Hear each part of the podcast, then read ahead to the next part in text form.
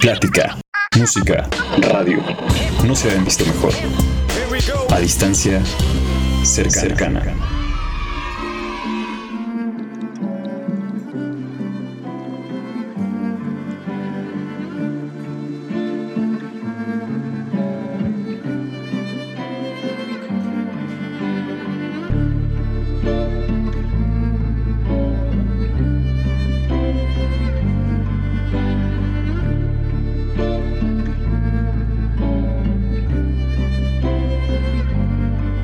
Hola, ¿qué tal amigas y amigos? ¿Cómo están? Sean todos ustedes bienvenidos a esto que es Frecuencia NAM, la estación oficial de la Escuela Nacional de Audio y Producción Musical. Recuerden que esto es A Distancia Cercana, un programa oficial de NAM. Y pues nada, yo soy Eduardo Santamaría y como siempre, claro que sí, ya se la saben, estoy en compañía de mi queridísimo amigo y sobre todo compañero de micrófono, Santi Jan. ¿Cómo estás amigo?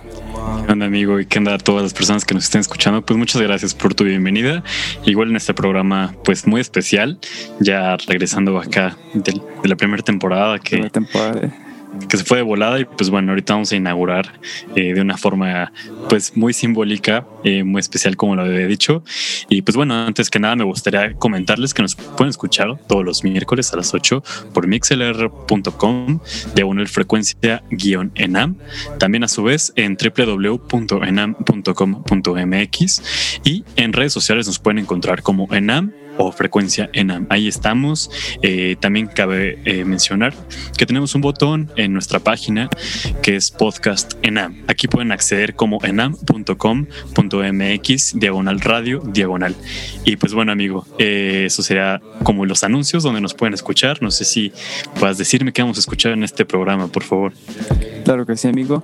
Pues bueno, igual como los radioescuchas ya habrán podido escuchar en programas anteriores, este programa sinceramente es bastante completo. Eh, por ejemplo, tenemos la cápsula de criatura creativa. Esto es una muy muy buena, sé creo que es tu favorita. Y pues bueno, en esta está realizada por nosotros, el equipo de producción y de locución. Y, y puede ser cualquier cosa que queremos les puede servir a ustedes. Puede ser desde tips de producción, de música, alguna recomendación de películas, de series y todo ese tipo de cosas que creamos les pueden servir bastante. Y pues, ¿qué más tenemos, amigo? Pues bueno, eh, también tenemos una cápsula súper interesante que es Tip Tips, que pues aquí básicamente es un tip adquirido eh, o más bien que nos es proporcionado por nuestra invitada o invitado de, de la semana. Y pues la verdad, como lo he dicho siempre, es súper increíble adquirir conocimiento a través de la experiencia profesional y práctica. Eh, y pues bueno, es, es grato compartir con, con ustedes todo este conocimiento. A su vez, no olviden que tenemos una programación musical, la cual pues es eh, desarrollada por el equipo y también por el, artista que hemos invitado en el programa. Eh, si no es, yo creo que es todo lo que vamos a tener en este programa, en este maravilloso programa, amigo. Claro que sí, amigo. Y pues bueno, como tú comentaste en el inicio, hoy es un programa bastante especial, no solo porque es nuestra, el inicio de nuestra segunda temporada, ya después de unas 20 entrevistas, todavía me acuerdo cuando inició esto, hace poco más de 7 meses. Dijo el amigo, realmente se fue, se fue volando todo esto, demasiado. Y pues bueno, no solo es especial eh, por eso, sino que evidentemente como es la inauguración de nuestra segunda temporada, tendríamos que abrirlo pues, por la puerta grande, ¿no? ¿Cuál debe ser? Totalmente. Entonces, justamente hoy nuestro, nuestra invitada específicamente, pues es muy especial, ¿no? Para este programa, para esta estación. Y pues antes me gustaría decir un poco de sus títulos. Pues bueno, para empezar tenemos que es DJ, muy importante. También tenemos que es periodista, licenciada en periodismo, increíble. Después tenemos que es productora de contenido audiovisual. Entonces esto ya está todavía más increíble. Y aparte, sobre todo, es maestra de NAM en la materia de radio. Y además es la causante de frecuencia NAM. O sea, básicamente por la, por la persona que estamos en este programa, ¿no? Y sobre todo nuestra, nuestra productora de, de programa. Entonces, pues bueno, sin más, quiero darle un fuerte abrazo y más bien un fuerte aplauso, perdón, a Denise Alvarado. Bravo. También un abrazo. Un abrazo también. Un abrazo también. Sí, nunca estoy más. Hola. hola. ¿Cómo están? Bien, bien. Un poco extrañados por verte de este lado y, no del lado de producción. Entonces, pues bien, bien. ¿Tú qué tal? Muy bien, muy bien. Y también es así como me se siente extraño de repente si ya estar acá y en cámara siempre yo atrás. Pero así como que ya estar aquí en, cámara es un gustazo estar con ustedes. Sí, sí, ya. ya ya lista para esta entrevista. Sí sí sí muy lista. Perfectísimo pues bueno, te iba a explicar lo de eh, la pregunta random, pero bueno, es algo que tú ya sabes, tú fuiste partícipe de la idea. Entonces, pues bueno, ¿qué más podría explicarte yo a ti, no? y, pues bueno, eh, si aquí producción, en este caso tú y mi amigo me lo permiten, daría inicio a la entrevista. Adelante, amigo. Perfecto. Pues bueno, igualmente, Denis, ya, ya conoces nuestra dinámica. Y pues sabes cómo nos gusta iniciar en este querido programa, ¿no? Entonces, la pregunta sería, ¿quién es Denise Alvarado? Bueno, eh, ¿quién es Denise Alvarado? Denise Alvarado es una, un personaje o un ser muy extraño que de repente está en esta vida adaptándose cada vez a todo lo que va pasando a su alrededor. Eh, y por ello eh, pues la llevó a, meterse en esta, o me llevó a meterme en este mundo de la música por el lado del DJ. Eh, soy una persona que, por lo mismo que les digo, que me voy adaptando muchas veces. Lo que a lo que me dedico nunca pensé mucho en que me fuera a dedicar en varias áreas en las cuales me dedico ahora. Realmente algunas de ellas no fueron así como un sueño desde pequeña, pero todas ellas han sido encausadas por la música. Entonces, este, pues sí, eh, me dedico antes que nada dentro de todo esto al DJ. Em, después de ello conocí la radio. Gracias a DJ, a ser DJ conocí la radio eh, dentro de, de la producción, porque yo me, la conozco ya desde la radio en mi, en mi vida me acompañó desde siempre, desde que yo me acuerdo, tengo uso de razón. La radio siempre estuvo conmigo en todas mis mañanas, en todos los días de mi vida. Eh, después de ello conocí precisamente lo que es el audio, eh, la edición de video y cosas así. Me fui adentrando a todo ello y pues aquí sí. Y luego, bueno, también empecé a dar clases y es raro, ¿no? Como les digo, es eh, Denise es una persona, siento yo que, que se le van presentando oportunidades y va tomando lo que le va gustando, lo que le llama la atención y todo ello, como les digo, pues es referente a la música. Eso es muy, muy increíble, la verdad. Yo creo que es una naturaleza como artística el que pues hay que ser maleables, ¿no? Por, por diversas cosas. Creo que todo el tiempo estamos como en transiciones y creo que es parte de nuestra naturaleza. Y pues qué, qué cool que, que, tengas esa, esa apertura. Y pues bueno, me surgen muchas dudas porque eres así como súper multidisciplinaria y todo lo que haces y todo lo que nos comentas, la verdad es que es muy interesante. Pero vamos a empezar un poquito con lo de DJ porque pues me gustaría saber cómo es que empezaste siendo DJ. ¿Qué te, qué te llevó a este camino de la música electrónica? Mi mala conducta.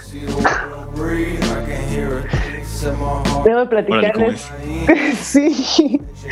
Es que, bueno, como les platico así es rápidamente, desde chiquita siempre me gustó la música. Eh, sin saberlo, yo ponía música eh, todo el tiempo. De hecho, llegué a, descomponer varios estéreos en mi casa. Eh, mi papá tiene, bueno, tenía una pequeña colección de vinilos y de ellos tenía yo mis favoritos. Y siempre me gustó ponerlos y me gustó cuando empecé a escuchar eh, o cuando tuve la, necesidad ya de empezar a escuchar música por mi cuenta. Fue mucho también por videos musicales, pero todo esto les estoy hablando antes de, de la preparatoria, ¿no? En la preparatoria, eh, pues yo fui una persona así un poco rebelde sin causa, la verdad, al principio de mi vida. Entonces, este, pues andaba mucho en, en fiestas, pero en las fiestas era bien curioso porque yo era la que iba a poner la música. Yo antes eh, grababa, tuve, llegué a tener una colección muy grande de, de, de cassettes, de estos de cinta chiquitos, y de cassettes de, de video VHS, que grababa videos en la televisión y grababa música, este, conseguía música y, los y tenía muchos cassettes. Entonces yo en la preparatoria, en el CCH Sur, hacía, desde la secundaria empecé a hacer fiestas, pero porque me gustaba poner música. Hacía fiestas en la secundaria, en la preparatoria eh, iba mucho a fiestas, pero por ir a poner música, yo sin saber en ese entonces todavía qué era el DJ realmente. Yo a los DJs los conocí cuando empecé a trabajar en, un, en uno de mis trabajos de, de juventud, en el Recorcholis, en este de las maquinitas. Entonces, en Recorcholis yo conocí al DJ, o sea, había un DJ ahí eh, que ponía música y ambientaba el lugar y yo hacía, ah, qué chido, ¿no?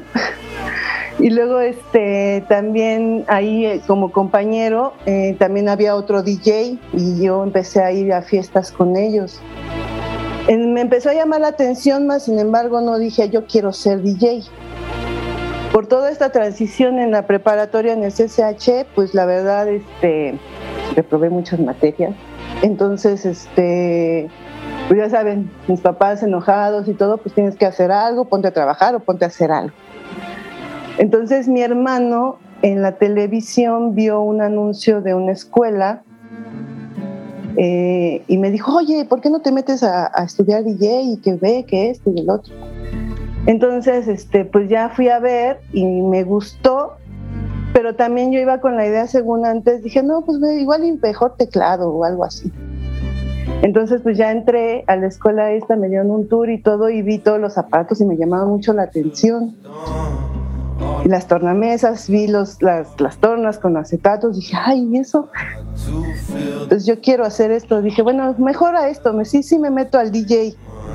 Y ya, de ahí para el real, ahí empecé y empecé a tener pues apertura un poquito porque en ese entonces la escuela donde estaba participaba mucho en exposiciones, en expos. Y iba mucho a eventos y cosas, entonces cuando ya tuve la suficiente confianza de poderme aventar a tocar, pues yo pedía mucho que me dejaran tocar en estos eventos. Y de ahí, de ahí empecé con el DJ. Vaya, una historia bastante, bastante completa. De hecho, no, no sabía todo eso, curiosamente. A pesar que estamos como que trabajando en este programa, no me sabía todo eso. Pero bueno, muy bien. Decimos, ¿no? Que este programa es mucho para conocer al invitado, más que al mejor maestro alumno, alumno maestro. Entonces, pues bueno, se me hace bastante interesante. Otra cosa que también me gusta es de que se puede decir que este gusto por la música como que te nació por cuenta propia. O sea, tú decías, ah, me gusta ir a las fiestas, pero para poner la música. No es como que a lo mejor alguien te dijo, ¿qué crees? Ten esta guitarra o ten este piano. O sea, fue más como de, ah, a mí me gusta hacer esto. Y bueno, yo creo que eso vale demasiado la pena y que inclusive yo creo que eso da un plus. Y pues bueno, siguiendo con ese tema un poco del DJ, eh, ¿tú tuviste alguna especie de influencia, ya como artista, ya sea como DJs o gente en el medio, que dijeras, a lo mejor no ser como esa persona, pero sí decir, vaya, me gusta por dónde va su estilo? Pues realmente fan de alguien nunca he sido. Más bien eh, el hecho de que me gusta la música, eh, creo que me lleva a que tenga muchos gustos eh, y e influencias como DJ, como te digo, realmente pues no hubo alguien, podría decirse que, que las los primeros DJs que conocí, ¿no? Estos dos chicos de ahí del Recorcho. Porque ahí fue que conocí que eran DJs, ¿no? O sea, que ponían música y que se, había algo que se llamaba DJ y que ponían música para ambientar.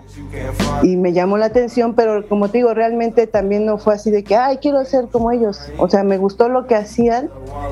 Ya estando dentro, Eh, lógicamente, bueno, tengo a, la persona a quien dentro de esto me, me influyó mucho, que sí podría ser mi maestro, que es Bishop ustedes este, lo conocen, él, este, yo conocí, él fue mi primer maestro, o sea, de hecho, yo entré en mi primer clase, él no estaba, porque creo que algo había pasado con, no sé, no había asistido a su primer clase con mi grupo, y me había tocado otro profesor, eh, Guillermo Rosales, y dijo, no, yo no soy su profesor, yo nada más le estoy cubriendo, y su profesor se llama Luis este, Murillo y es Bishop y ya, ya vendrá. Y yo, ah, bueno. Ya cuando conocí a Bishop y todo esto, em, justo con él, pues empecé a conocer más cosas y me empezó a gustar la forma en, el, en la cual él hacía lo que hacía, ¿no? Me influyó un poco y me influyó también en el hecho de la radio, porque en los principios, porque en este entonces ahí en la escuela ah, también estaba surgiendo precisamente la radio. Fue por eso que les digo, también la radio la conocí cuando yo estaba estudiando DJ. Eh, digo, ya la producción, ¿no? En sí, la producción de radio. Entonces, este, con Bishop tuvimos la oportunidad de estar en, una, en un programa de radio que él hacía, que se llamaba Beat and Beat Radio. Y él, él llevaba muchos invitados y yo era su operadora y quien llevaba la agenda. Entonces, eh, pues sí, de hecho, ya platicaremos en una de las rolas que, vamos a escuchar, pues tiene que ver él con este proyecto y, podría decirse que sí, bueno, ya dentro de él, eh, del estudio. Dentro ya de DJs y de algunos estilos, hay un DJ que me gusta mucho que se llama Roger Sánchez. De hecho, de él empecé después a escuchar eh, su programa de radio porque él tiene un podcast cada semana y me gustaba mucho la, la música que compartía y fue como también de mis favoritos. Órale, no, pues, híjole, como había comentado este Lalo, es como bien impresionante que, que a pesar de ser tan cercanos eh, con el programa, etcétera, y con las clases, ustedes esto no, no lo sabíamos. Eh, y estoy muy impactado, es como muchas revelaciones. Por ejemplo, eso de que eres SHera, qué cool y qué chido. Yo también soy SHero y entiendo totalmente eh, pues el mundo que se abre con el CCH, ¿no? Creo que hay muchas personas que nos están escuchando que puede que sean CCH y se abre un mundo, o sea, eh, sí, yo creo que eh, ya no tengo que vivir nada más porque ya todo lo viví en el CCH, pero, pero pues es increíble que Sí, de, realmente se de todo y pues bueno, creo que es impresionante que eso también te haya influido muchísimo en, tu profesión, ¿no? O sea, de, realmente marcó y pienso yo que marcó muchísimo tu, tu trayectoria, ¿no? De, de, alguna forma, este, y qué bueno que lo, lograste, traducir a una forma muy positiva y musical. Eso se me hace increíble. Y ahorita que, comentas eh, que también la radio, jamás había encontrado como la relación que existe con la radio y con el, la carrera de DJ. O sea, realmente van como muy de la mano. Y ahorita estaba pensando que eh, trabajaste como, eh, me imagino que poniendo las canciones, ¿no? Y seleccionando como todo ese tipo de cosas. Y pues bueno, pues totalmente eso es como ser DJ, pero de una forma como no sé. Eh, realmente el DJ nace en la radio. El DJ cuando eh, nace precisamente porque necesitaban a alguien que pusiera la música y el mismo locutor empezó a poner la música y se convirtió en el DJ. Entonces, este, precisamente sí, la radio y el DJ son, pues, nacen o están muy ligados. Órale, no, pues yo jamás había encontrado esa relación y pues ahorita que estabas platicando dije, ah, no, pues sí tiene todo el sentido, ¿no?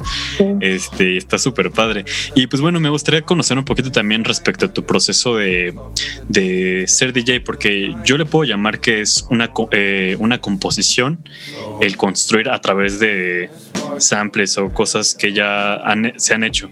Entonces, en ese proceso de, tuya de composición, ¿Cuál es tu, tu procedimiento, tu proceso para, para llegar a hacer algo nuevo? El gusto de la gente. Realmente el DJ está para compartir música, precisamente. Se dice mucho, luego se ha mencionado en algunas ocasiones, que el DJ está para educar musicalmente. Eh, está para compartir la música, ¿no? Al final de cuentas, eh, creo yo y yo veo al DJ como un gran amante de la música y de compartir esa música, ¿no? Entonces, este, por ejemplo, en el proceso precisamente de aprender a ser DJ, eh, después de saber empatar y que saber hacer transiciones y mezclas y que sepas más o menos la tonalidad de las rolas y todo eso para poderlas empatar y demás, em, antes o ya sabiendo todo eso, realmente el DJ lo que tiene que hacer es observar a la gente, a la gente que tiene en la pista o en el evento en el que está. Eh, si tienes gente, si vas a hacerlos, vas a un evento donde vas a hacer bailar a la gente, pues tienes que empezar a ver qué es lo que les está empezando a llamar la atención, ¿no? Sueltas una, sueltas otra y ves las reacciones de la gente. Em, ves también las edades, vas observando qué tipo de gente tienes, de qué edades. Precisamente por ello les lanzas alguna rola y ves si sí les late o no y vas viendo como gustos. Em, el chiste es de que se la pasen bien. Y por ejemplo, en un evento que es más lounge, más tranquilo, el hecho de que los hagas que estén a gusto, que de repente tú sientas muy, muy este, amena el ambiente, pues está padre.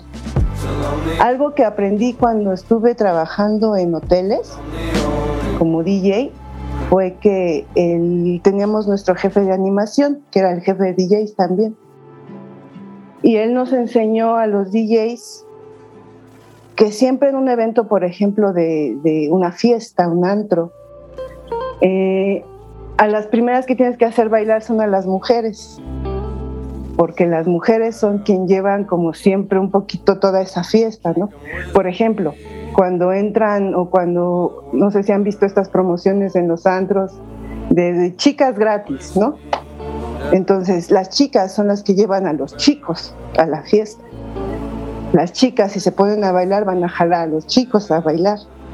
Entonces, esa es otra perspectiva.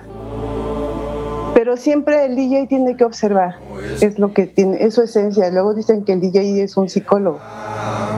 Porque el DJ te puede hacer que te pongas a bailar, que te pares a tomar, que te deprimas.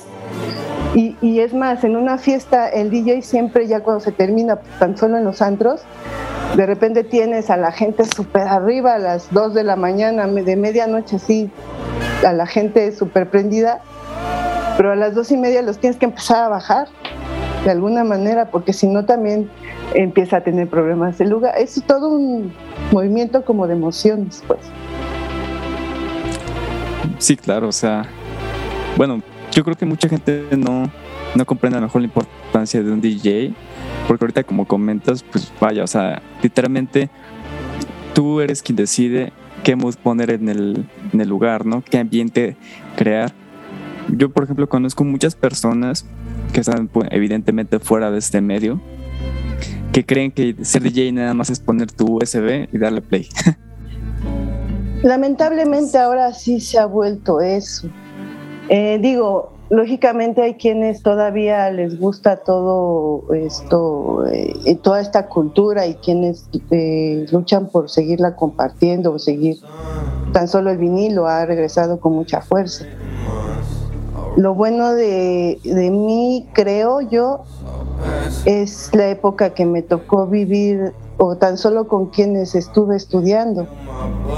Al yo no conocer nada de esto, eh, afortunadamente en donde caí y en el momento en el que caí, en esa escuela, era un momento así como de, pues de lo máximo en, en cuanto a la música electrónica y el audio ahí. Los que enseñaban música electrónica, tan solo los que los DJs y productores, pues digo, ya mencioné a Bishop, ¿no? Sí, em, está Clank, estaba Clank, él junto con Ramiro Puente, eh, son de los DJs de hace mucho tiempo. Eh, estaba también Digit. Digit es un súper productor de techno, acá de síntesis súper loco. Em, Eh, Oliver Nájera, un escrachero también, súper chido. Y bueno, eh, era toda una Fitzer, por ejemplo, también un tecno, este, un DJ de tecno, pero todos ellos, lo chido de ellos es que ya son de escuela, no son de la vieja escuela. Entonces, aprender con ellos y toda esa cultura está padre. Sí, perdón. Eh, sí, justamente eh, te iba a comentar eso, ¿no? O sea, que tú todavía llegas a aprender con la vieja escuela, ¿sí? Sí, y eso es lo pues bueno. Eso estuvo padre. Sí, es como eh, totalmente yo pienso que, digo, no, no quiero sonar como súper cliché, pero pues sí, la vieja escuela la verdad es que es, es lo que sigue rescatando y no hay que perderlo, ¿no? Igual con la grabación o con la producción, eh, muchas cosas que, que la actualidad se está se están destruyendo, pero pues hay que retomar pues todo esto de, la vieja escuela, como lo comentan. Y pues bueno, me comentan que ya vamos a ir a nuestro primer corto musical, donde vamos a escuchar La noche quedó atrás de Manuel Otero en la voz de Adolfo Fernández Cepeda. Eh, antes de ir a este corte, por favor, ¿podrías comentarnos eh, un poquito más de este poema, por favor?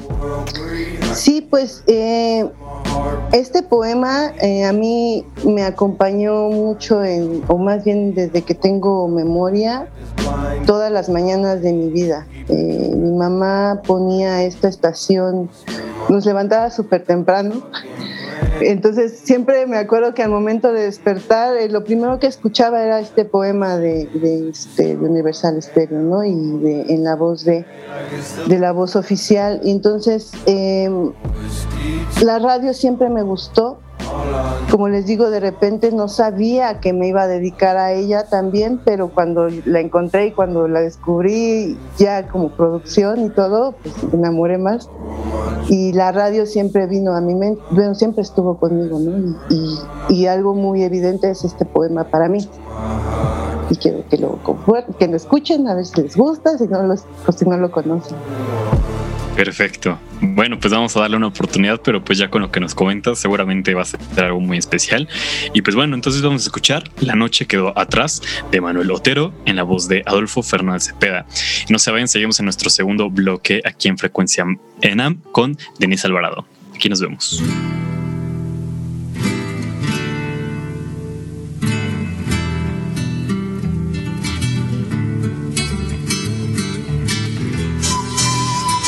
Noche quedó atrás. Un nuevo día se asoma en tu horizonte de ventura. En lo que fuera llanto, hay alegría. En lo que fue rencor, hoy hay ternura. Ya eres otro. Bajo el conjuro de la palabra amor, te ha superado. Todo es más noble en ti, todo es más puro, porque todo de amor se te ha llenado amar y solo amar. Esa es la clave que mueve al universo, a la vida. Lo duro de la senda es más suave si tú puedes decir, ama y olvida.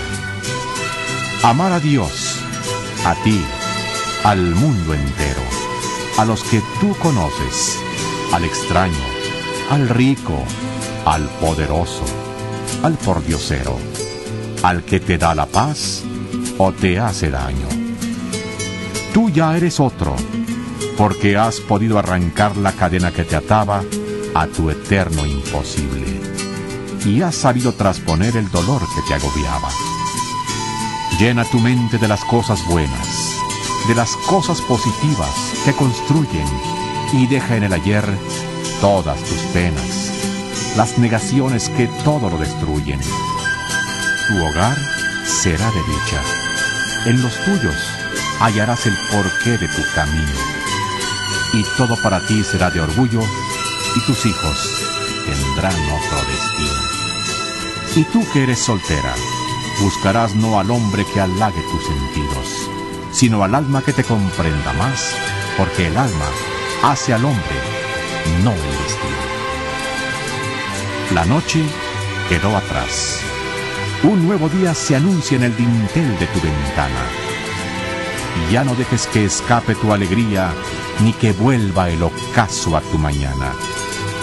Ya no vivas de ayeres, de lamentos, ya no suenes tu nota discordante. Piensa siempre en todos tus momentos que la vida comienza a cada instante.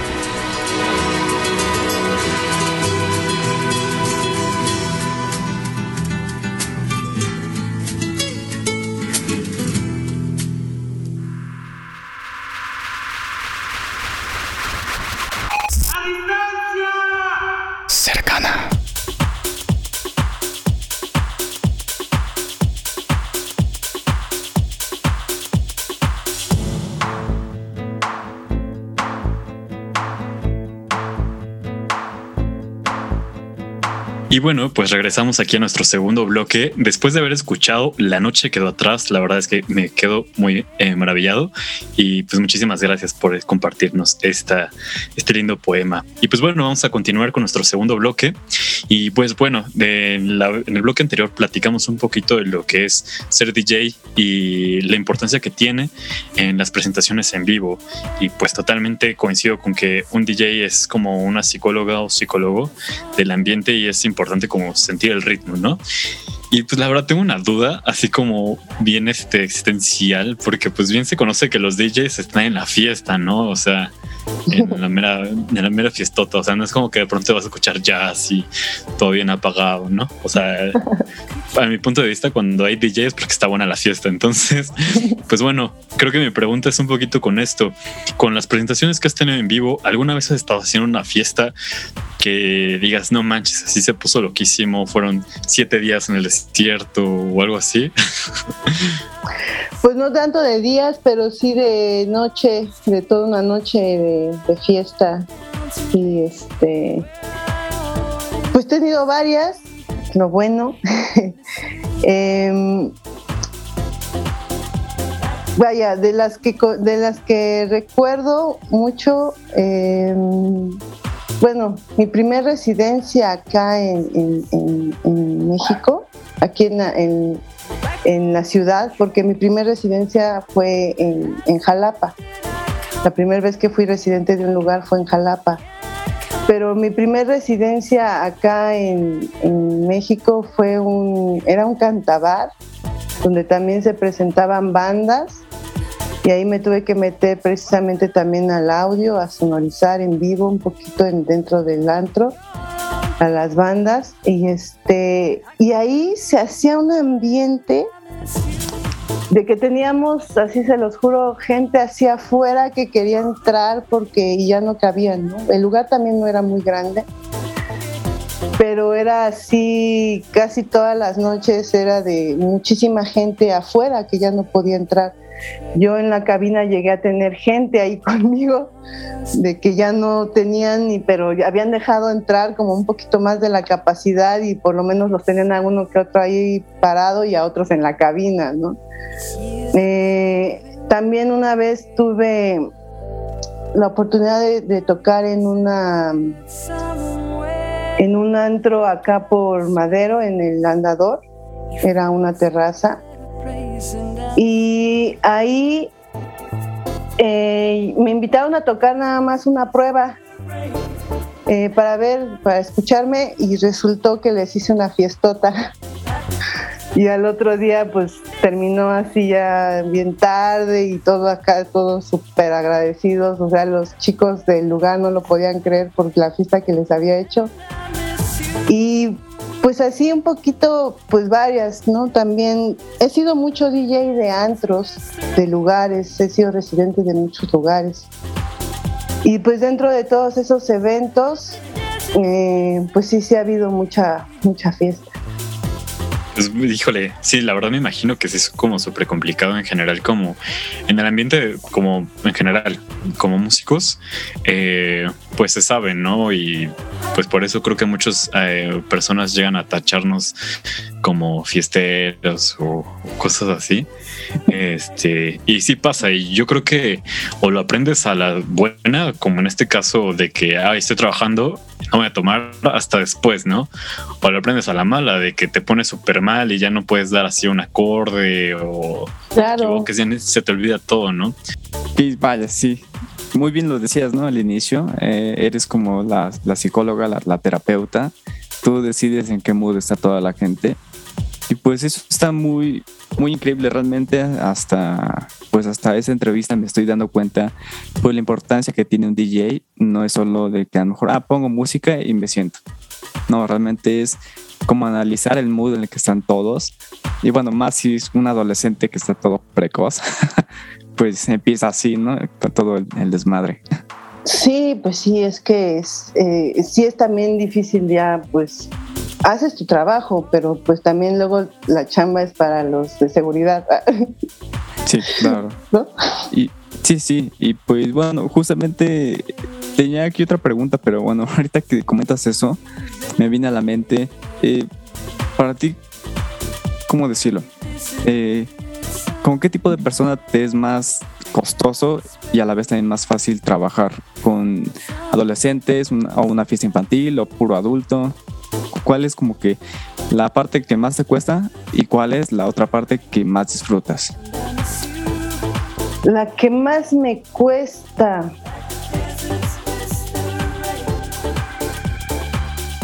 Pues hasta ahorita um, como público, creo que no me ha pasado que no bailen, creo, porque no me acuerdo que, digo, eh, sí está, está difícil más bien siempre al principio atinarle al gusto de, al saber el mood del lugar o de la gente. Esta parte que les digo de repente poner una canción y ver cómo reaccionan poner otra canción y ver cómo reaccionan. Y de repente sí hay canciones que tú, eh, por el hecho de que viste que por cierto género reaccionaron, eh, tú crees que tal vez ese género en particular va a seguir funcionando y resulta ser que no. Es que sí es una, observa es una constante observación de, de la gente. Y la parte que más disfruto Eh, la primera ocasión o una de las primeras ocasiones en las cuales yo escuché a un DJ también ya trabajar fue en un Beer Factory. Me gustó mucho ese mood de música como más world music y lounge y cositas diferentes.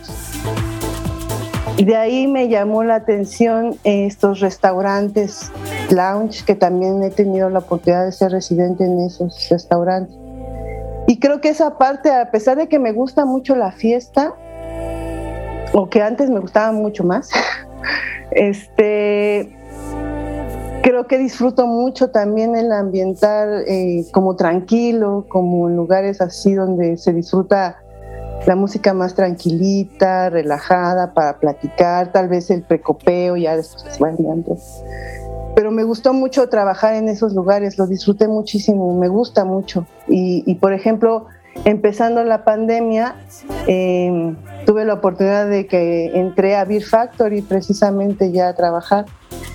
Ahorita estoy en, a ver si ya regresamos, pero estuve un rato y lo sacaron y bueno, ahorita estamos en stand-by a ver qué pasa. Pero pues sí, uno de mis primeros lugares que me llamó la atención, pues ahorita tengo la oportunidad, ya tuve la oportunidad por lo menos de tocar también para ellos. Y me gusta mucho ese ambiente, como más tranquilito. Órale, qué cool. No, pues sí, está súper bueno el ambiente. Este, pues ahí cuando regreses nos sabes así. Sí. No sé por qué ahí. Este, pues bueno, igual cambiando un poquito de, tema, que la verdad todas me quedan como muchísimas dudas, pero pues bueno, también sabemos que tienes muchas disciplinas ahí que podemos abordar. Y pues bueno, una, justamente una de ellas es, es la radio. Y también sabemos o nos has comentado que estuviste eh, viviendo un tiempo en Jalapa, ¿no? Eh, no sé si estoy seguro, en Veracruz, pero no estoy seguro en qué parte. En Jalapa. Ajá. Ahí estuviste eh, trabajando más en la radio, ¿no? Sí. Sí. Y pues bueno, eh, me gustaría conocer cómo fue también tu acercamiento eh, con la radio y también tu experiencia trabajando en la radio allá en Jalapa o en general.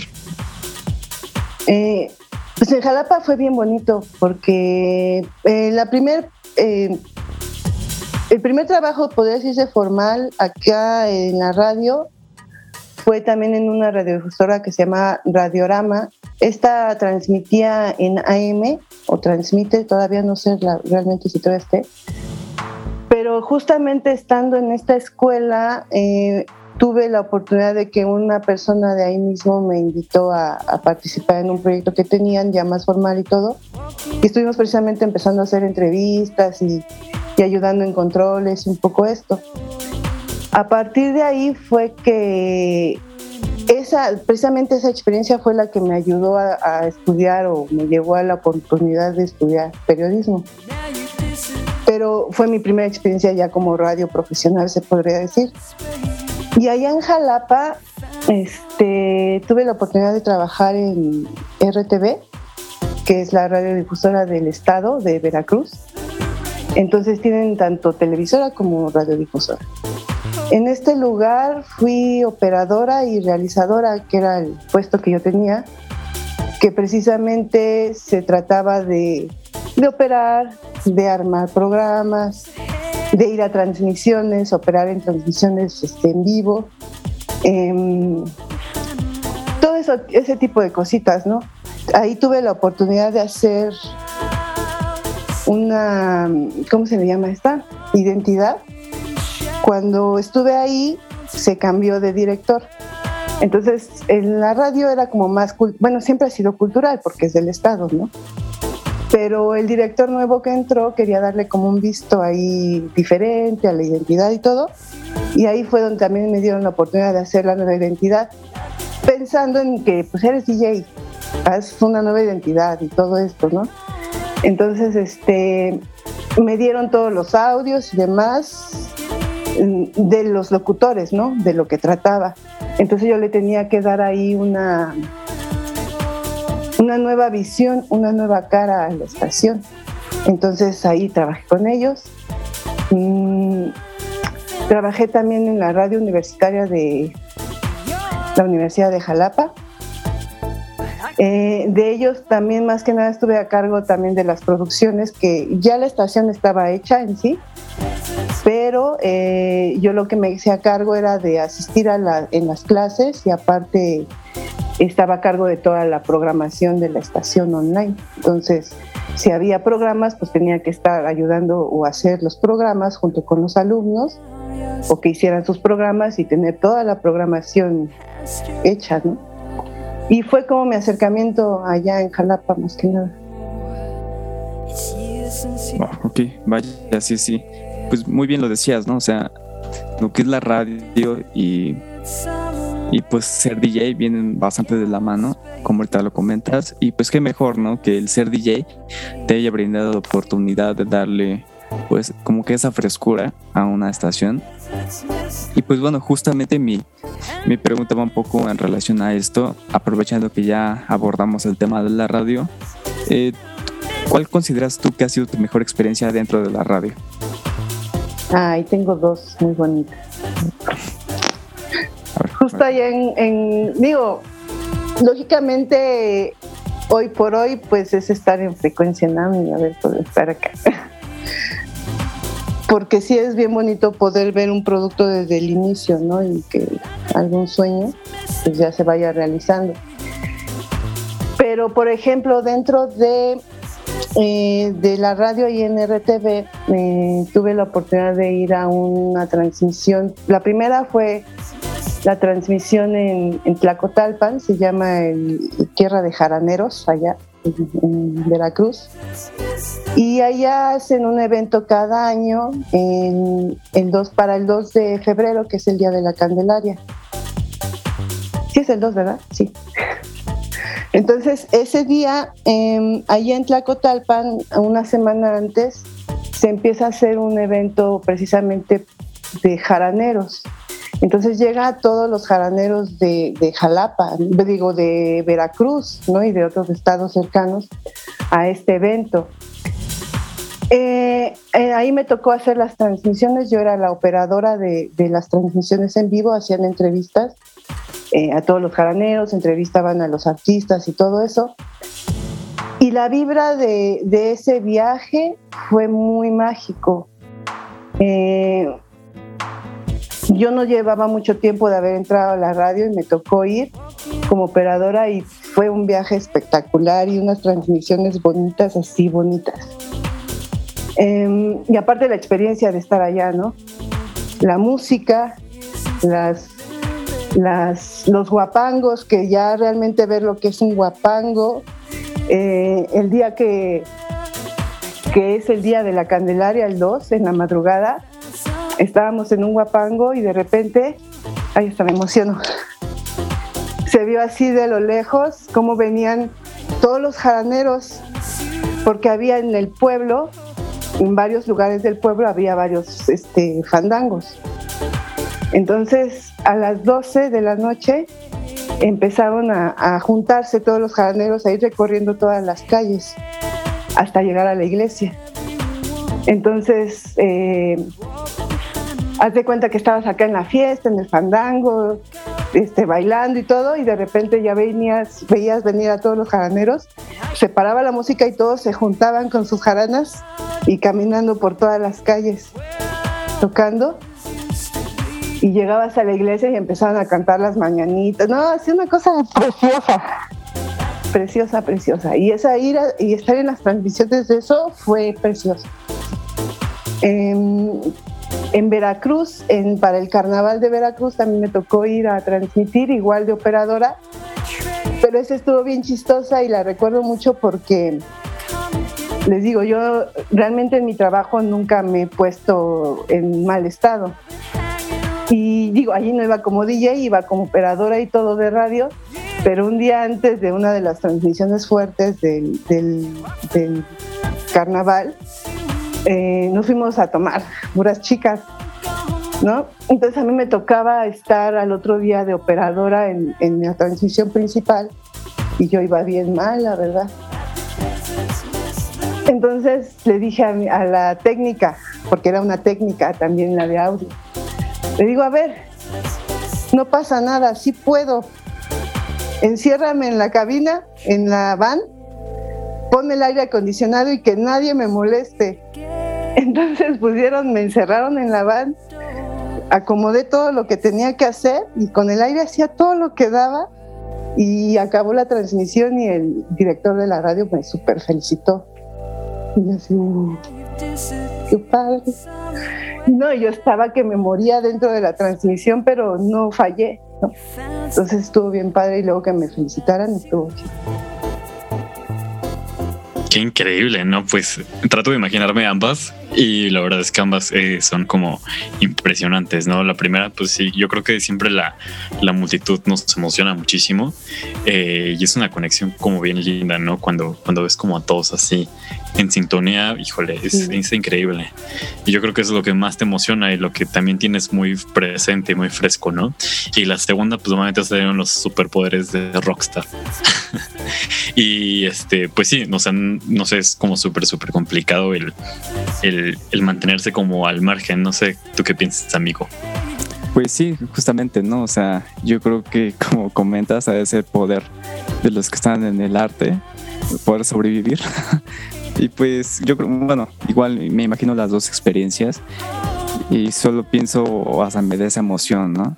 Que yo creo que no, lamentablemente, no todas las personas eh, pueden sentir esa emoción. Afortunadamente nosotros que estamos como que de este lado del arte podemos sentirlo, ver el público, emocionarnos con ellos, porque pues no dejamos de ser personas y artistas, ¿no? Y pues bueno, rápidamente me acaban de avisar que vamos a nuestro siguiente corte musical. Entonces, lo tengo anotado. Estamos a punto de escuchar a eh, Menudencias, que con voz de Rocío Cerón y producción de Flux and Vega. Y no sé si nos puedes comentar un poco acerca de esta pieza. Sí, bueno, esta, esta, esta canción que también involucra mucho eh, la poesía, eh, ya involucra también la música electrónica, un poco experimental. Y bueno, es precisamente una producción así. Rocío Cerón es la, la, autora así de este, de este poema y Fluxan Vega son los, los causantes de, de, la música, ¿no? Y bueno, esta, esta canción A mí me influyó mucho porque son una de las primeras presentaciones que vi ya estando yo estudiando esto del DJ y demás. Mm, en uno de estos eventos que pues de repente de estando dentro de la escuela te invitan y demás, eh, fui a una presentación que fue este disco aquí al Museo de Antropología y en este museo junto con la presentación del disco hicieron este, proyecciones y es la primera vez que yo vi algo así. ¿No? Entonces con música electrónica y aparte le digo, bueno, la poesía no es algo a lo que eh, me gusta, me gusta la poesía, eh, me gusta la lectura en voz alta y alguna vez quise este, también así como recitar, pero realmente tampoco no me metí mucho. Pero bueno, eh, la poesía y junto con la música electrónica y luego visuales y fue así como, órale, qué padre. Y esta canción pues me gustó, me influyó mucho también en, luego querer hacer yo, por ejemplo, proyecciones y demás, ¿no? Y bueno, pues ella, este, esta canción, de hecho también, bueno, el disco, la disquera, eh, está muy involucrada, bueno, con, o más bien este Bishop, mi, profesor, el que fue en ese entonces, en ese entonces, precisamente él fue el que nos invitó, nos llevó a ver esta, esta presentación y pues, a mí me impactó. Y más esta canción es mi favorita de este disco. De hecho, el disco lo tengo aquí. Este disco precisamente fue un regalo ese mismo día, desde entonces lo tengo. Y tiene su librito con todas las poesías. Quien también participa en este disco, este disco se llama Urbe Probeta. Y es, como les digo, es una recopilación de, bueno, más bien es un proyecto que involucra la música electrónica experimental con la poesía y también una de las canciones está involucrada, bueno, es de Guillermo Guevara, de Bill. Sí. híjole, pues, bueno. Bueno, sin palabras, ¿no? Un, discazo. Sí, pues, bueno, entonces, sí, sí. Entonces, pues bueno, vamos a escuchar Menudencia de Rocío Cerón y Flux and Vega. Eh, recuerden que eso es a distancia cercana y estamos en la entrevista con Denise Alvarado. Y pues regresamos. No hables solo de tu execrable páncreas y su estilete agrio, ni de la pretendida lozanía del hígado, ayer ya remolacha y sino, ni siquiera del vaso y sus manías gallardas, que todo será caldo, sopa aguada, suculencias no de mujer ni de hombre, sino de un puñado de lombrices que lo harán festín tan regio. Intestinos, ni tan largos ni tan cortos, serán aperitivo, apenas bocado breve, servir. El corazón, segundo plato, habrá de rendir puñado y medio de abono. Postre de majestades, el estómago, será digna basofia para el convite reunido, pedazo de cielo para mortal jauría. Los ojos, cautos, serán nicho de huevecillos, por deteno entre muerte y vida. Vísceras, en fin, de salada asignatura, apetitosas arrastreros seres, no valen ni un minuto de tu empañada mente.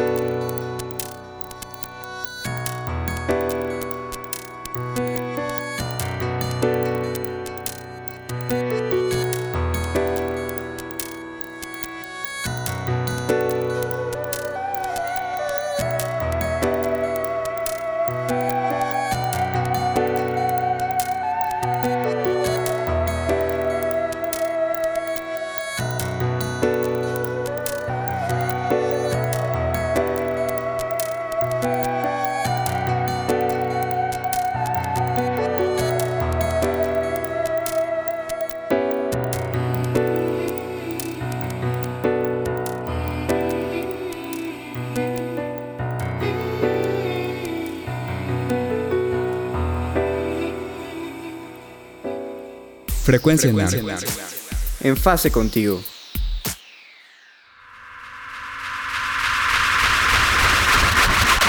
A distancia cercana. bueno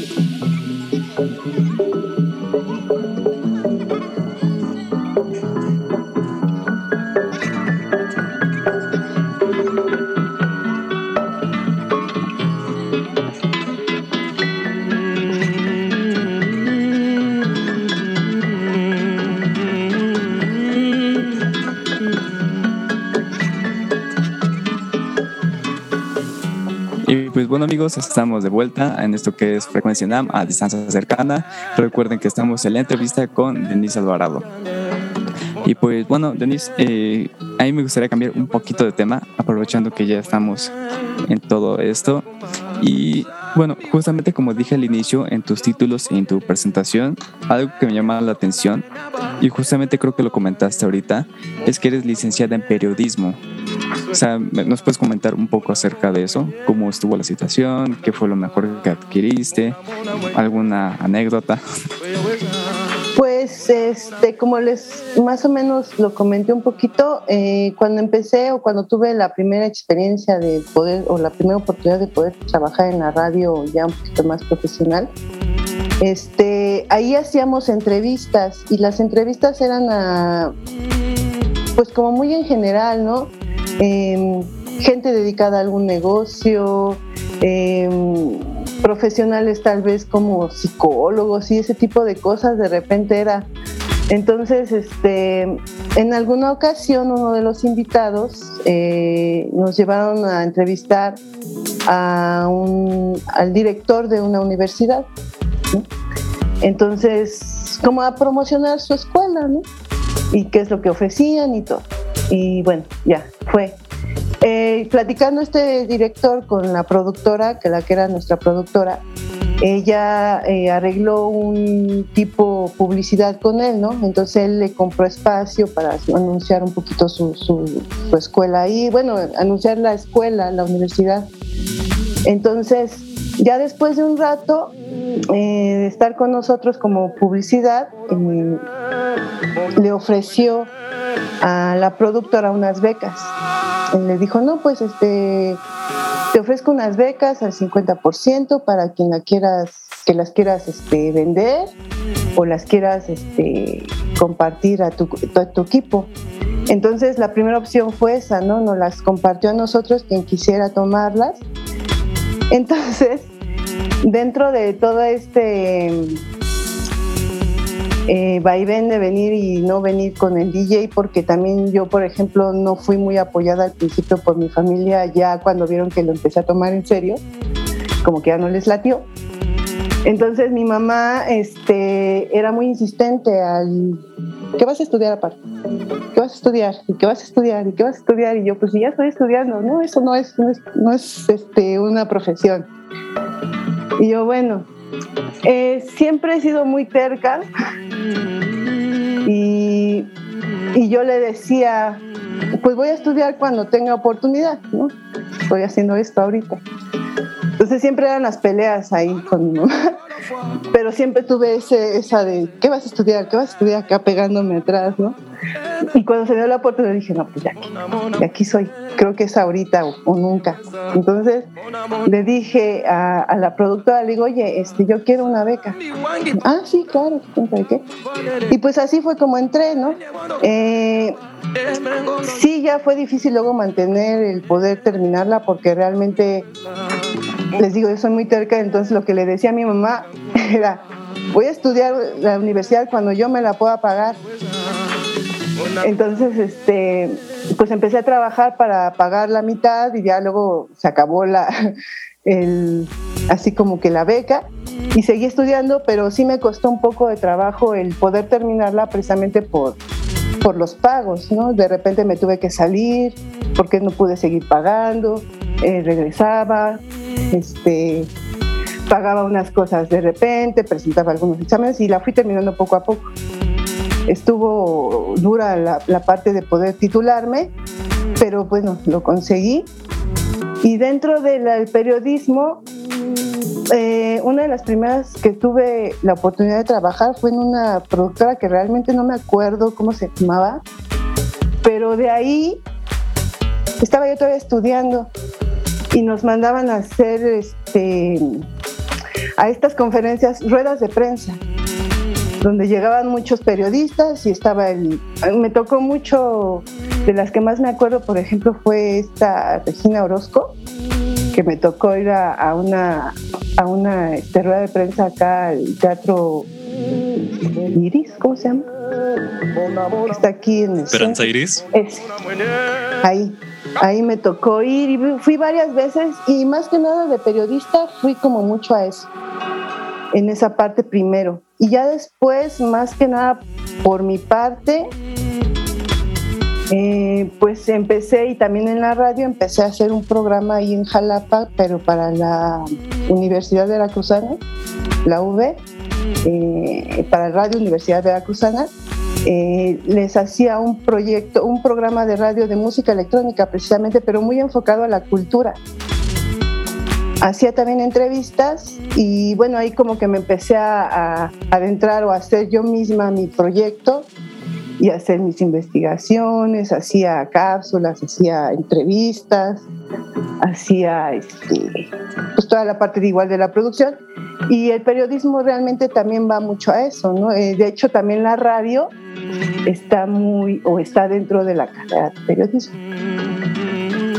Totalmente, eh, sí estoy totalmente de acuerdo en lo que comentas y pues bueno, híjole, yo creo que el periodismo es una de esas carreras que, que está increíble, o sea, igual a mí me encanta muchísimo, pero no sé, a ti de alguna forma nunca tuviste como esa boda de, pues bueno, bien sabemos que en México el periodismo como que está un poquito también este en la mira, ¿no? Tanto medio peligroso, ¿no? Medio peligroso, justamente. o sea, no lo quería decir así, pero ya lo diste.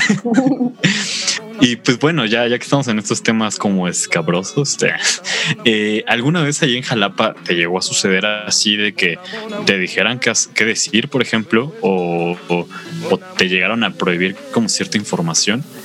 porque, pues bueno, una vez que estás ya como en parte del, del gobierno eh, o cultural, pues sí me imagino que los temas sí deben de ser así como siempre, siempre positivos. No sé si te haya pasado.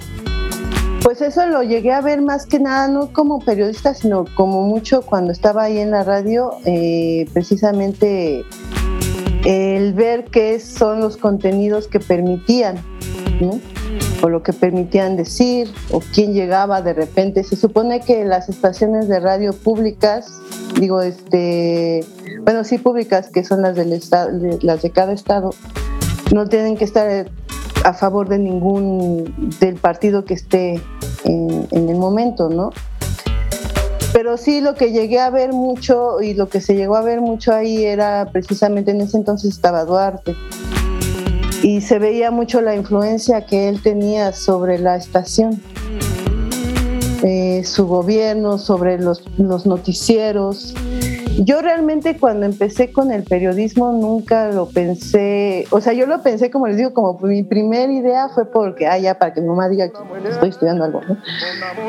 Eh, como también les mencioné, como que siempre me he ido adaptando o se me han ido poniendo cosas que realmente ni sabía ni sentía que me fueran a gustar o que ni por aquí me habían pasado, pero resultó ser que me gustó mucho, ¿no?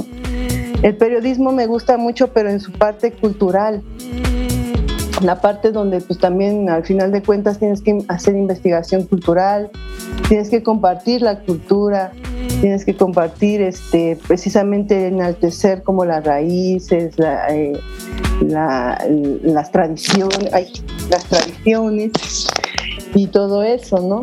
Entonces es como que la parte que a mí me llamó la atención del periodismo. Eh, también, pues siempre pasa que también otra que cuando ya estaba yo estudiando me dijo mamá, pero ¿cómo te vas a dedicar al periodismo si está muy peligroso? Digo, no, pero pues si me empiezo a dedicar a ello va a ser cultural, o sea, realmente a mí político, pues, o sea, conozco algunos detalles y demás, pero ves que dicen que en la política y en la religión mejor ni meterse. Entonces soy partidaria de eso y realmente a mí la política Digo, hoy me, me, informo de lo que pasa y demás, pero pues en ese entonces ni me llamaba la atención, ¿no? Y siempre fue, como les digo, todo hacia la música, hacia la cultura y todo eso. Sí, claro, ¿no? O sea, es que bueno, sí, realmente es muy, pues muy, ¿cómo decirlo? Pues yo creo que con su palabra, ¿no? Peligroso meterse en ciertos ámbitos.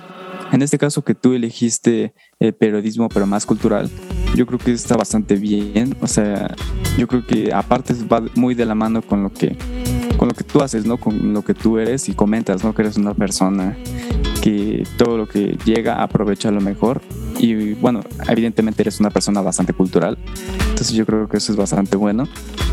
Y pues bueno, eh, cambiando un poquito de tema, antes de que se nos acabe el tiempo, me gustaría hacer, creo que es una pregunta un poco obligada, y es acerca de tu etapa en la docencia. ¿Cómo es tu etapa en la docencia? ¿Cómo es que comienzas a dar clases? Eh, algo que tuve siempre como la idea, también desde el CSH me empezó como, no sabía, tal vez, bueno, ven que luego dicen que uno también atrae las cosas, ¿no? Esa, fíjense que a, pesar, creo que de todas las que me dedico ahora fue la que sí llegué a pensarla en algún momento en el CSH. Y esto con las clases de filosofía. Eh, a mí me empezó a gustar los libros de, que llevaba yo en el CCH de filosofía y de todo y, las clases que me daban. Entonces empecé a guardar lo que me gustaba y, los apuntes y libros y así porque en mente loca de repente dije, el día que tenga que enseñarlo, pues me va a servir esto. Y de ahí empecé a darme como que la maña de, que, de guardar cosas que me interesaban que después podía yo compartir. Me pasó también con, el, con DJ, cuando empecé a conocer sobre la historia o, cosas que nos daban así en copias y demás antes. Tengo toda una carpeta llena de, de, documentos de ese entonces, de que me los guardé por cualquier cosa, ¿no? Pero siempre pensando en que los iba a compartir algún día como docente, como dando clases. Ese, esa idea sí no sé cómo fue que me surgió bueno, esa idea. Ya cuando se me dio la oportunidad de entrar a ENAM, me acordé precisamente de todo eso. Dije, ay, qué loco. En ese entonces yo pensaba en eso y ahora pues resulta ser que se me da la oportunidad de ser o de dar alguna, impartir alguna clase, ¿no? Entonces, este, yo pues realmente ahí en NAM llegué por uno de mis jefes, precisamente en este, de mis ex jefes. Entonces, bueno, dentro de todo, el ir y venir en los trabajos, y de repente te quedas sin trabajo, de repente tienes trabajo, de repente necesitas más y así.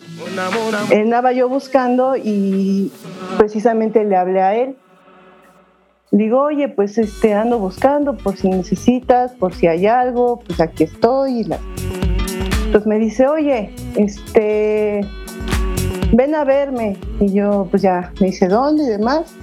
Y yo va, y ya me citó ahí en, en ENAM, ahí donde estábamos en Ohio. Y pues yo entré, yo no conocía la escuela. Entonces, este, pues ya este, me lo presenta, me presentó a Sam, me empezó a platicar, bueno, empezó a, a preguntarme Sam a qué me dedicaba y todo esto, qué había estado haciendo. Eh, le platiqué, yo venía regresando precisamente de otra de las etapas que, que, pasé en Jalapa.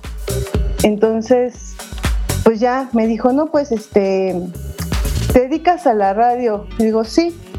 Dice, ¿qué te parece si me haces una propuesta para una estación de radio? Dice, porque nosotros teníamos antes un programa de radio pero con todo el sistema aquí, todo lo que hay que hacer, pues ya no nos dio tiempo, entonces lo dejamos, pero sí nos interesa volver a hacerlo.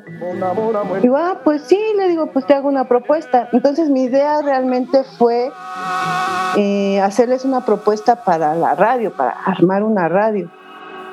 Cuando llegué a, hacer la presentación, eh, me tocó hacer la presentación a Sarita y a, Sam. Entonces, este, ya les dije, no, pues mi idea es esto, les hice toda una presentación, hice un video y demás. Entonces, este, pues sí les gustó, pero dice Sam, dice, oye, ¿qué te parece si mejor no nada más nos armas una radio? Dice, mejor esto lo empezamos como clases y ya vamos viendo poco a poco si se da la oportunidad de hacer una estación de radio. Porque yo iba con todo mi plan de la estación de radio. Entonces, este, me dijo, no, vamos a empezar poco a poco. Dice, si tú gustas, dice, si quieres, pues te ofrecemos aquí una, una oportunidad para que des clases y todo esto y empezamos. Y ya, y así fue. Órale, pues desde ahí ya se fue como cocinando el proyecto de frecuencia en AMA, por lo que vemos. Qué curioso y qué, qué chido también como que ser parte de, de todo ese trayecto. Digo, somos solo una semillita, pero bueno, una de las semillitas que, surgió y que se crearon hace mucho tiempo, pero pues es muy lindo. Y pues bueno, dentro de las clases, eh, igual ya que estamos en este tema, eh, me gustaría saber entonces eh, qué tan fácil fue para ti empezar a dar clases a grupos, porque pues bueno, ya cuando das clase con una persona, pues creo que es un poco más fácil como tener como el control, ¿no? Pero ya cuando son dos o más, creo yo y pienso, porque no jamás he tenido como la oportunidad de, ser profesor así como con un grupo, eh, pero pienso que es un poco más complicado. ¿A ti te costó trabajo o se te hizo como fácil? Pues más bien como que creo que lo, lo difícil es mantenerse tranquilo enfrente, ¿no? Y que no se te noten los nervios precisamente, porque a pesar de que yo en algún momento pensé en dar clases y cosas así, que me llevó a pasar por la mente, yo siempre fui, creo que en algún momento se los comenté, eh, yo siempre fui muy introvertida en cuanto a, digo, con este pánico escénico de hablar en frente del público. De hecho, yo en las exposiciones en la escuela me ponía súper nerviosa y no me gustaba exponer. Entonces, este, yo cuando tuve que hacerlo, es como se lo, bueno, como lo mencioné alguna vez, pues más bien era creérmela, ¿no? Y creérmela por el hecho de que yo sabía que sabía lo que iba a compartir, ¿no?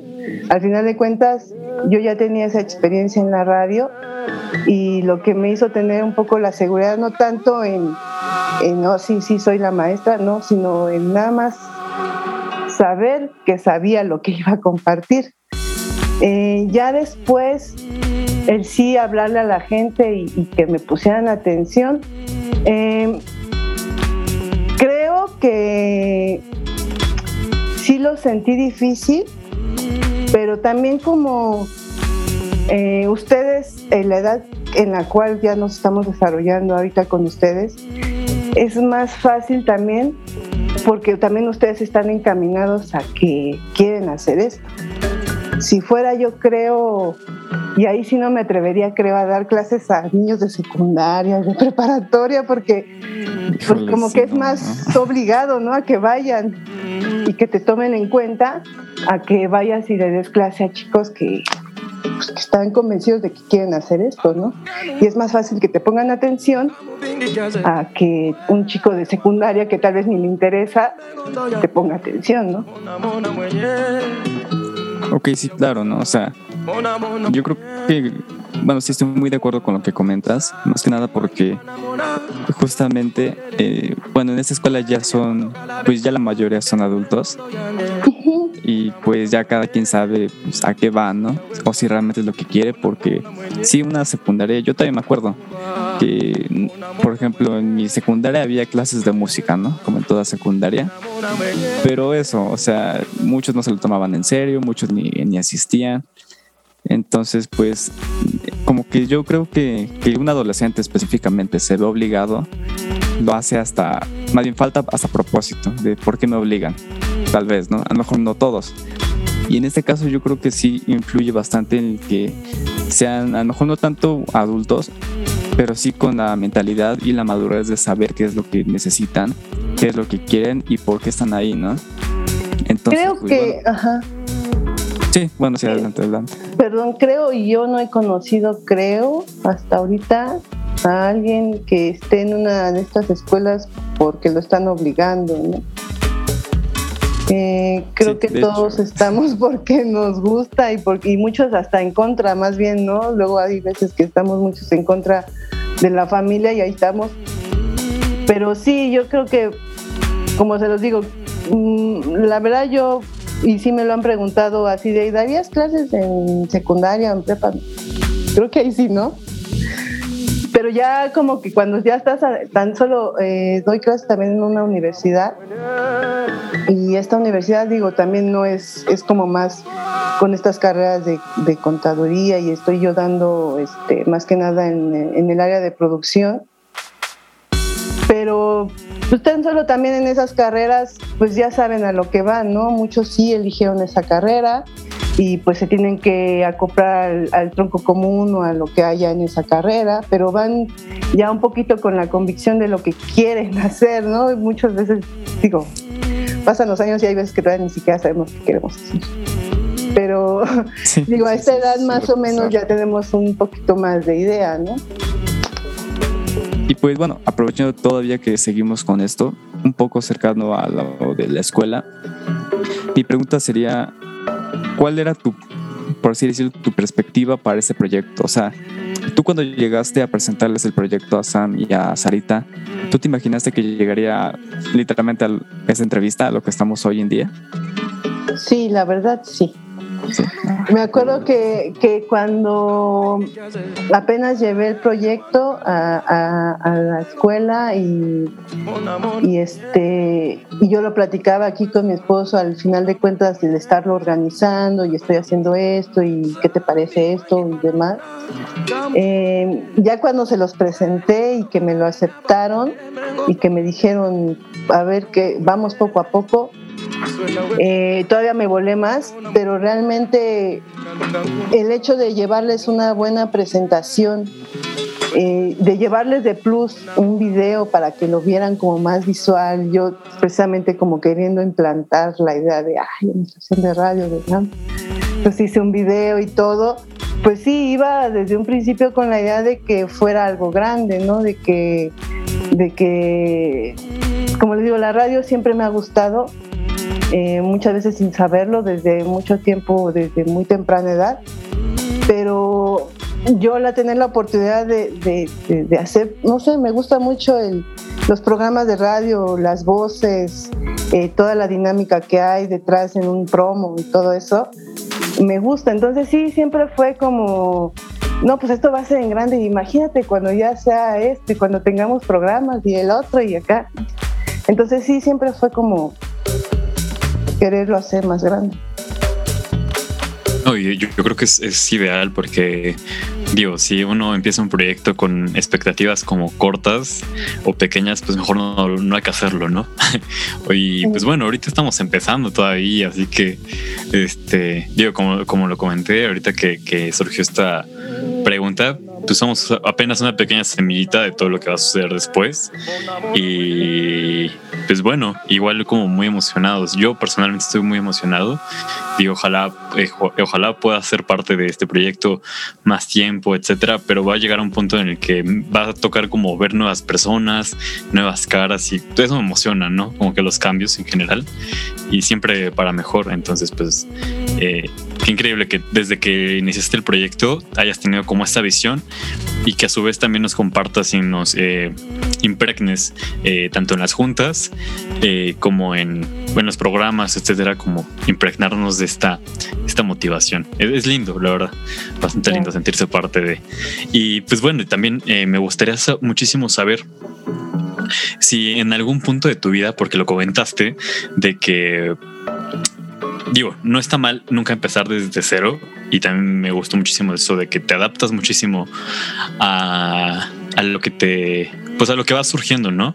Pero me gustaría muchísimo saber si alguna vez te has surgido por la mente dedicarte a otra cosa que no tenga nada que ver eh, con, con, la producción de radio, con el ser docente o con eh, ser DJ. Y creo que es hasta dentro un poquito como pregunta random. ¿A qué te dedicarías si no fuera, si no fuera lo que te dedicas actualmente? Si no me dedicaría a esto, me dedicaría totalmente al diseño al, ¿cómo se llama esta carrera? Realmente diseño visual, diseño visual bueno, ¿cómo se llaman? Artes plásticas y esas ondas. Eh, yo realmente eso es lo que me gustaba desde chiquita. Eh, lo que sí tengo yo de creo como nato es el dibujo. Eh, empecé a dibujar muy chiquita y, y, siempre me ha gustado dibujar y es una de las áreas en las cuales disfruto mucho hacer. Y realmente cuando estaba en el CCH yo quería ir a esa área. Entonces, este, creo que me dedicaría a esa parte. Digo, sí me dedico, ahorita ya hay como con toda esta onda de las redes y demás, como exponer tu arte también, eh, pues sí hay más oportunidad de hacerlo. Digo, lógicamente me hubiera gustado estar en una escuela, en la Universidad de Artes Plásticas. He tomado cursos, he tomado este, cositas ahí que me han ayudado a desarrollarlo un poco más pero tengo como un poco nato eso del dibujo y era de unas, sería eso, me dedicaría totalmente a eso. Digo, también eh, creo que uno de los sueños sí podría ser en algún momento dedicarme 100% a, hacer algo de arte de plástica, así, no sé, dedicarme a hacer arte nada más, a crear, también de ese lado, estaría muy padre. Espero poder hacerlo algún día. Sí, sí, claro que sí. Pues muy bien dicen, ¿no? Que nunca es tarde para iniciar algo. Y de hecho, si no me equivoco, pintas, ¿no? Creo que por ahí he visto sí. que sueles pintar. Sí, pues ahorita, ajá, es que como les digo, como que las cosas van ahí pasando y dices, bueno, va. Eh, ahora con tuve la oportunidad de, de, empezar a hacer unas patinetas, a pintar patinetas.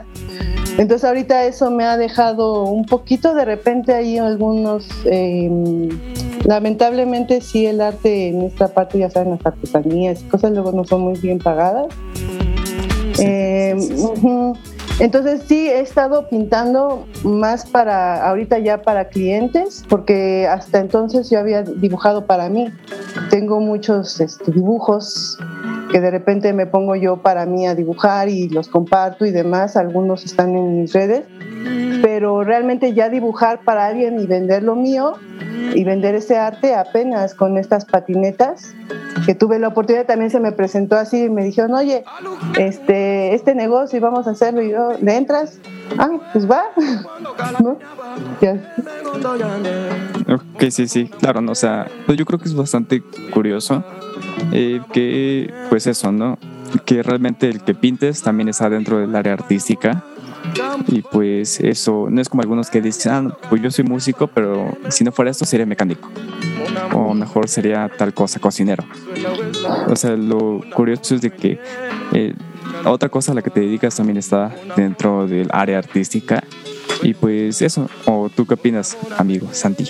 Sí, totalmente, totalmente. Y yo ahorita por lo que puedo ver y también pues eh, agradezco muchísimo que nos hayas, bueno, te hayas como abierto a esta a, a, darte a conocer de esta forma porque como lo habíamos dicho no sabíamos muchísimas cosas o sea yo ahorita ya tengo otra perspectiva totalmente distinta digo siempre ha sido como positivo eh, acabo de ah, bueno. ¿no? sí, siempre ha sido positivo pero ah, vaya o sea ahorita te veo como eh, no sé súper artística con un alma así pues totalmente dedicada al arte en general y, y es increíble o sea realmente a mí a mí me, encanta, me encanta compartir como eh, proyectos momentos lo que sea con personas así. En serio, estoy, estoy muy encantado de eso. Y sí, coincido en que, que, que tu alma es totalmente artística. O sea, si no es música, es este pintura y todo el tiempo está como conectado. Y la verdad es que es wow, admirable en todos los, en todos los vértices que se le puede ver. Y pues bueno, me comentan que ya estamos llegando pues al final del programa que se me pasó súper, súper rápido. En serio, disfruto muchísimo platicar así de esta forma. Y es extraña, ¿no? Como un poquito el, el tener este tipo de diálogos. Y híjole, me faltó mi café, me hubiera traído un café o algo así. Pero sí, pues bueno, sí, sí, sí. sí. sí se antoja como un cafecito en, estos, en estas pláticas como reveladoras del alma y de, de las personalidades. Sí. Y pues bueno, ahorita pues para este último corte vamos a escuchar algo de Goa, pero pues bueno, antes ya saben que estamos cerrando y pues antes de eso me gustaría muchísimo agradecerte de nuevo, uno por el programa, eh, dos y también por, por considerarnos y por hacernos parte de este lindo proyecto que estamos iniciando la segunda temporada y pues se vienen cosas grandes, ya sé que está bien to cho choteado, perdón, tocheado iba a decir, está bien choteado, ¿no? Se vienen cosas grandes, pero sí se vienen cosas grandes. Sí. Ahora sí. Ahora sí. y pues bueno, muchísimas gracias. No sé si quieres decir algo, amigo Lalo, antes de, de despedir el programa. Pues claro, eh, pues eso justamente. Muchas gracias, Denise, por este, este espacio.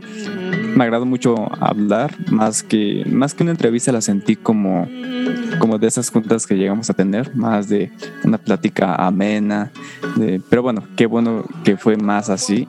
Inclusive, como dice Santi, conocimos otra, pues, otra perspectiva ¿no? de tu persona y yo creo que eso es bastante bueno. No, lo dije muy bien en el inicio, no solo es alumno, alumno maestra, maestra alumno. Entonces, bueno, te mando gracias y pues un abrazo. Muchas gracias. No, yo, este, muchas gracias. Yo realmente también no, no quiero perder la oportunidad de, de agradecerles por su empeño, por su interés, por todo este tiempo que hemos desarrollado ya este programa y realmente pues también somos un equipo y, si siempre y si falta alguno de nuestras partes del equipo de estos engranes pues no va a funcionar, ¿no? Y todo ha, ha, fluido porque pues también estamos trabajando y gracias por su interés. Yo les agradezco de verdad eh, cada plática, igual que ustedes que lo han comentado, yo también detrás de, con mi cámara cerrada, siempre las disfruto muchísimo. Y pues me tocó ahora estar aquí y ya, sí, está bien padre platicar con ustedes y, y gracias por, por el espacio, igual, muchísimas gracias. Gracias. Ahorita, ahorita sentí mucho como lo del juego del calamar. Bueno, ahorita que está esa, esa, serie, tú eres como la. Ahora, bueno, ahora sí que en la serie es el viejito, ¿no? Ya lo voy a explicar, lo siento, pero. Sí, sí. qué bueno, pero, qué bueno que la terminé justo ayer. Ah, ah no, qué bueno. ya la había terminado. Sí, tú eres la, la, que estaba detrás de todo esto. Ey. Nosotros somos los. Y fíjese que yo ya me lo imaginaba y decía, ese viejito algo tiene que ver. Sí. Algo, algo. Sí, se veía. Sí, ¿verdad? Yo pensaba que era el papá. Yo pensaba que era el papá y sigo pensando que era el papá de, del protagonista de quién sabe cómo se llama. Pero, este, del S, bueno. del 456. Pero bueno, ya no salimos del tema. Eh, bueno, antes de, de, despedirnos, ¿tienes redes sociales o cómo te podemos encontrar o cómo te pueden encontrar nuestros radioescuchas? Eh, fíjense que en mis redes estoy como acto rítmico. Este acto rítmico es como de mi parte de la pintura de lo plástico entonces, dentro de ello, este, pues así tengo mis, redes sociales, entonces me pueden encontrar como acto rítmico, ya sea en Facebook o en, en Instagram, son las únicas dos que tengo realmente. Eh, entonces, pues así me pueden encontrar. De lujo. Pues bueno, ya saben dónde pueden encontrar a nuestra querida maestra, eh, compañera, jefa Denis Alvarado. Y pues bueno, muchísimas gracias a todas las personas que nos están escuchando en este momento. Y pues bueno, para cerrar este programa vamos a escuchar algo de Goa que se llama Zoom. Eh, me parece que es ucraniano, ¿verdad? El proyecto. Sí. Este, bueno, antes de, de, ir, pues por favor podrías comentarnos un poquito más de esta, esta canción. Eh, pues esta canción es una producción de este grupo ucraniano que es del 2021, es muy nueva, es a principios de este año. Eh, como DJ siempre me la paso buscando música, entonces es ya una adicción, no la puedo, no puedo dejar de buscar música. Entonces, este, esta banda fue de, pues los descubrimientos que dentro de, de todo este encierro de, eh, pude escuchar. Llegué también a, escuchar más música de ellos. Y justo esta en particular, esta canción, en la base sobre todo, me recordó y me recuerda, me llevó mucho a... Antes de empezar con todo esto, mi hermano eh, escuchaba mucho los discos de Polymarch. Yo estaba muy chiquita y mi hermano escuchaba Polymarch. Entonces cuando escuché esta, la base de esta canción me transportó totalmente a escuchar a mi hermano antes. Entonces por eso me gustó creo también y digo, la rola está muy padre, está muy, está muy padre el ritmo y demás. Y son, pues son una banda de música electrónica.